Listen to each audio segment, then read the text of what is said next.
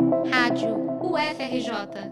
Informação e conhecimento, conhecimento, conhecimento. O Senado aprovou na terça-feira, dia 4 de outubro, o projeto de lei complementar número 44 de 2022, que garante fontes de custeio para o piso salarial da enfermagem. A proposta, feita pelo senador Luiz Carlos Renzi, do Partido Progressista, destina os repasses do Fundo Nacional de Assistência Social e do Ministério da Saúde que não foram usados no período emergencial da pandemia. A proposta segue para a Câmara dos Deputados.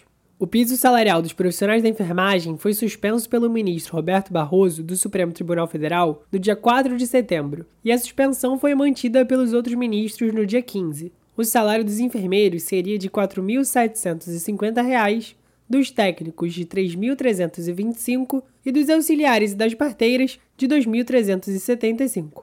Barroso suspendeu o piso alegando que as instituições de saúde não teriam como bancar as novas remunerações. Dados da Câmara, divulgados em uma reportagem aqui na Rádio FRJ, mostram que o impacto é de 13,6 milhões ao ano para o setor.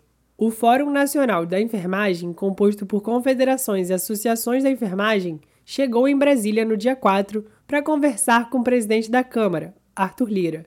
O encontro pediu a aprovação de projetos que garantem fontes de custeio para o piso. Quando o piso foi sancionado em agosto, não houve indicativos de onde sairiam os recursos. Na segunda-feira, dia 3 de outubro, o Sindicato de Enfermeiros do Estado do Rio promoveu uma manifestação para pedir a suspensão da medida do STF. Os protestos interditaram parte da Presidente Vargas no centro do Rio de Janeiro e houve confronto com policiais. Pela falta de recursos, diversos projetos de lei buscam destinar orçamento público para custear a folha salarial da enfermagem. Entre as possibilidades está regularizar dinheiro e imóveis não declarados, aumentar os repasses da União para os municípios e o governo federal ajudar os hospitais filantrópicos.